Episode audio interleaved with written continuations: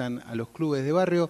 Vamos a hablar con Lorena Julio, que es presidenta de la Fundación Comparlante, que nos va a estar contando de un proyecto muy interesante que se, trama, se trata de un manual de accesibilidad para los clubes deportivos. ¿Qué tal Lorena? Alejandro García, Carlos Tafanel y Gustavo Rodríguez. Te saludamos desde la radio de la Unión Nacional de Clubes de Barrio y también por FM Buen 93.9.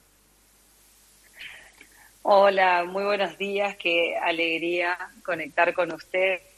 Muchísimas gracias por este espacio, presentar un poco el trabajo de Fundación Comparlante y esta propuesta que tenemos para este año, que es el lanzamiento del Manual de Accesibilidad para Clubes Deportivos.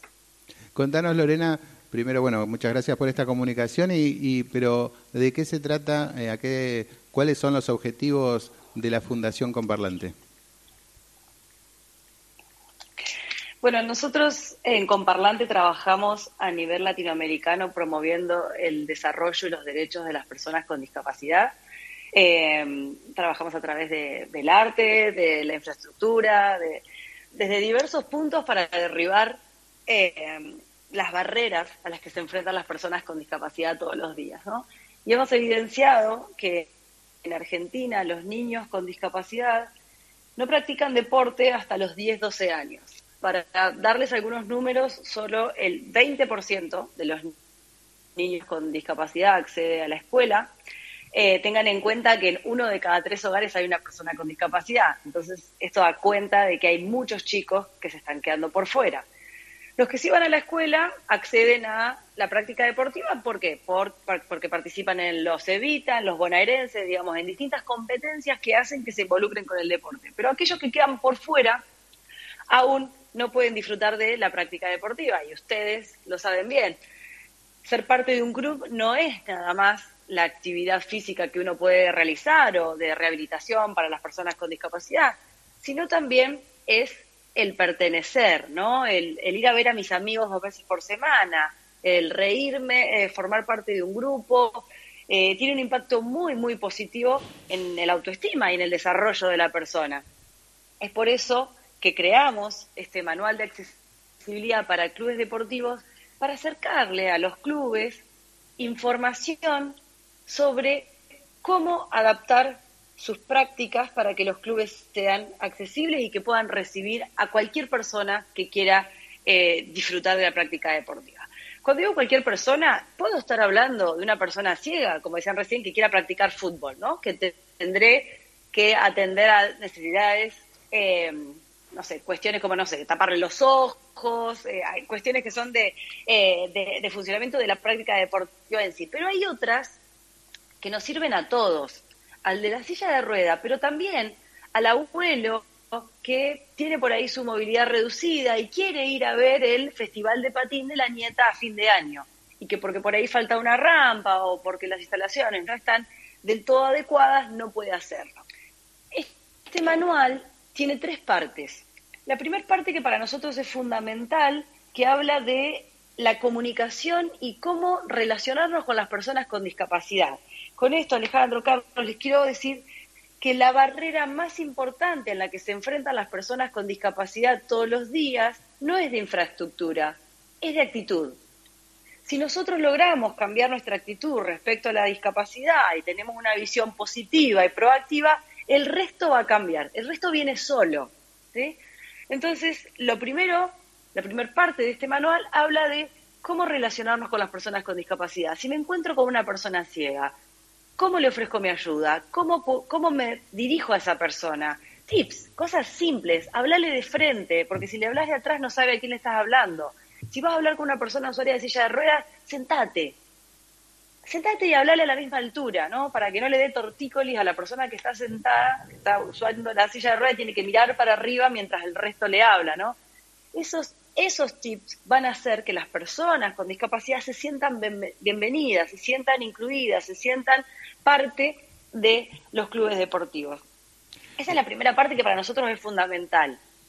La segunda parte habla de infraestructura, sí, porque es importante. Lo trabajamos con el Colegio de Arquitectos, que agradecemos, aprovechamos este espacio para agradecer una vez más al Colegio de Arquitectos de la provincia de Buenos Aires, que nos apoyó con esta parte que tiene que ver con la infraestructura, porque sí es importante que la medida del baño tenga un ancho de dos metros y medio para que una silla de ruedas pueda girar adentro del baño, ¿no? Entonces, explicarles, no solo le damos las medidas que tienen que tener la rampa, para que no haya que ser Superman o Batman para poder subirla y bajarla, sino que cualquier persona de manera autónoma pueda usar una rampa, pero también te explicamos por qué es importante que dejes el primer estacionamiento reservado para personas con discapacidad. Ese que está más cerquita de la entrada del club, bueno, ese déjalo reservado para las personas con discapacidad. Pues, este manual está escrito de una manera súper amable, cercana. Es para que, no sé, el presidente de la cooperadora lo agarre y diga, ah, che, a ver, vamos a revisarlo. Tenemos un manguito, juntamos una plata para mejorar los baños. Bueno, ¿cómo podemos hacer que sea un baño adaptado, que sea un baño accesible para todos, ¿no? Sabemos que es difícil, sabemos que muchas veces no hay recursos.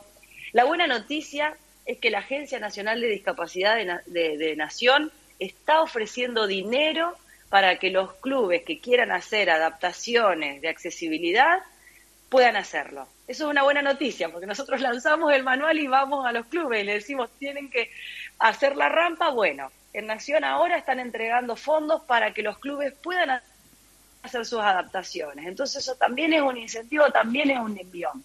Y por último, lo que... Sí, perdón, hablé demasiado, perdón, es que me emociono, pongo play y arranco. No, no, muy interesante todo lo, que estás contando, pero eh, quería decir, este, vos hablaste primero de un lanzamiento, también del manual, que digamos las características que tiene. ¿Cómo puede acceder un club a este manual? Bueno, el manual está ahora en su versión digital de manera gratuita, lo pueden descargar en la página de la Fundación, que es www.comparlante, como compartir parlante, comparlante.com. Ahí entran en el programa Accesibilidad Activa y pueden acceder al manual. Por otro lado, vamos a estar haciendo presentaciones. La intención es este año llegar a las 23. Es que sea un proyecto federal no quedarnos nada más en Buenos Aires, sino llevarlo a todas las provincias. Eh, entonces, aquellas provincias que podamos llegar de manera presencial, iremos a llevar el manual y hacer la presentación y contarles cómo hacer, digamos, la implementación de este manual. Y aquellas provincias que no lleguemos, que, a ver, nuestra intención es llegar, pero por ahí conseguir pasajes de avión para que nuestros promotores de derechos, que son personas con discapacidad y que viajan con acompañante, por ahí llegar hasta Catamarca se nos puede hacer difícil, bueno, la intención es al menos poder presentarlo de manera virtual. Eh, tenemos agendadas muchas presentaciones, una por semana presencial y una virtual. Ahora vamos a hacer Córdoba, es la próxima. A fin de mes, el 31, vamos a estar en Mar del eh, eh, y bueno, vamos a, seguir Santa Rosa, vamos a ir a Madrid, vamos a estar em, en Viedma, en Río Negro. Y virtual, ya les digo, a, todo aquel que nos escriba diciendo, Lorena, por favor, acércate con el manual, presentaros el manual. Eh, estamos a disposición desde Fundación Comparlante para, para hacer la presentación y para acompañarnos. Lorena, eh, eh, hola Lorena, Carlos Tafan te, saluda. ¿Cómo te sí, Sí. Eh, Lorena, yo te escuchaba. Buenos días, Carlos, muy bien. Te escuchaba y cuando hay que presentémonos para hablar, yo me acuerdo que con los niños uno tiene que agacharse para que los chicos puedan poder tener, viste, poder mirarte y estar al mismo nivel de ellos y que no se sientan. Y me, me dio esa imagen. Ahora, se abre una posibilidad de un montón de cosas en el tema de la capacitación con otros chicos para con chicos con discapacidades y cómo involucrarlos en los juegos. Porque en un mundo donde cada vez es, más, es más individualista, más, más competitivo y a donde la discapacidad parece una carga, eh, quienes aprenden se dan cuenta que en realidad tiene otras virtudes y están más capacitados en un montón de cuestiones y hay una mirada distinta que se puede compartir eh, con aquel que tiene la discapacidad y aquel que cree que está totalmente capacitado, porque a veces somos discapacitados en otras cuestiones, eh, por ejemplo, en el pensar al otro, incluyéndolo. ¿Hay algo de esto? ¿Hay, ¿Va a haber una capacitación en ese sentido con los propios chicos? Porque los chicos deben tener, son más, muchísimas veces son más crueles, pero también mucho más directos a la hora de preguntar. Bueno, ¿te respondo la versión diplomática o la versión real? La versión real. Nosotros trabajamos con los chicos porque son los mejores maestros para los adultos. Cuando uno quiere sensibilizar a un adulto, siempre hay resistencia. No, yo no discrimino, no, yo no pongo etiquetas. Los chicos no tienen estereotipos, eso son cosas de los adultos. Entonces, la realidad es que nosotros trabajamos con los chicos porque ellos son los que van y después le dicen a los papás, papá, no estaciones acá porque es una rampa para personas con discapacidad. Eh, papá, no se dice cieguito, papá, no se dice no vidente, no es el que no adivina el futuro, se dice persona con discapacidad visual. Entonces, la realidad es que nosotros no sentimos que sean los niños quienes tienen que ser sensibilizados. Quienes tienen que ser sensibilizados son los, los adultos, quienes tienen que cambiar su actitud son los adultos. Te aseguro que cuando hay chicos con y sin discapacidad jugando juntos, ellos no hacen diferencia. Bien.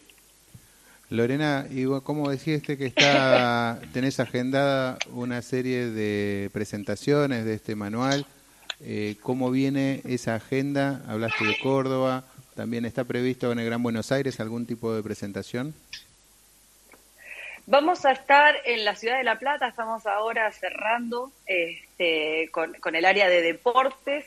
Sí, a ver, nuestra intención es llegar a todos los espacios a donde nos convoquen, pero también con la, certeza y de querer llegar a todas las provincias, porque si no siempre nuestros programas se terminan este, enfocando en, eh, en provincia de Buenos Aires. Entonces, esta vez de verdad que nuestro esfuerzo es está orientado en poder llevarlo a, todas las provincias. Repito, si nos escriben eh, a nuestro correo que es info.comparlante.com o entran en la página y nos dejan un comentario, por supuesto que vamos a, llegar a los clubes donde nos convoquen, si es en Buenos Aires, en Gran Buenos Aires, lo vamos a hacer.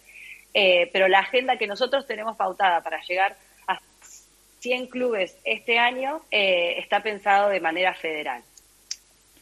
Lorena, te agradecemos mucho por esta comunicación. Seguramente eh, en los próximos meses nos vamos a volver a comunicar para que nos cuentes cómo viene este desarrollo de la presentación del manual y seguramente que va a tener el aporte de todos los clubes, de todos los interesados y que va a, ir enriqueciendo este manual porque cada club es diferente, tiene sus características también por cada región, ¿no? las diferencias arquitectónicas también, ¿no? pero además por un lado lo que tiene que ver con la infraestructura y por otro lo que decías vos con un cambio cultural de cómo tratar a las personas con discapacidad.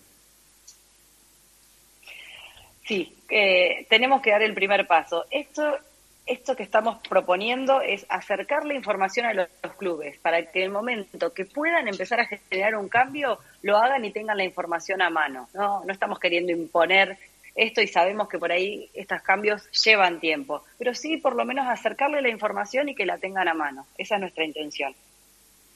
Bueno, muchas gracias y te mandamos un saludo acá desde la radio de la Unión Nacional de Clubes de Barrio. Fuerte abrazo, gracias. Buena mañana. Gracias. Bueno, pasó ahí Lorena Julio, presidenta de la Fundación Converlante, muy interesante entonces.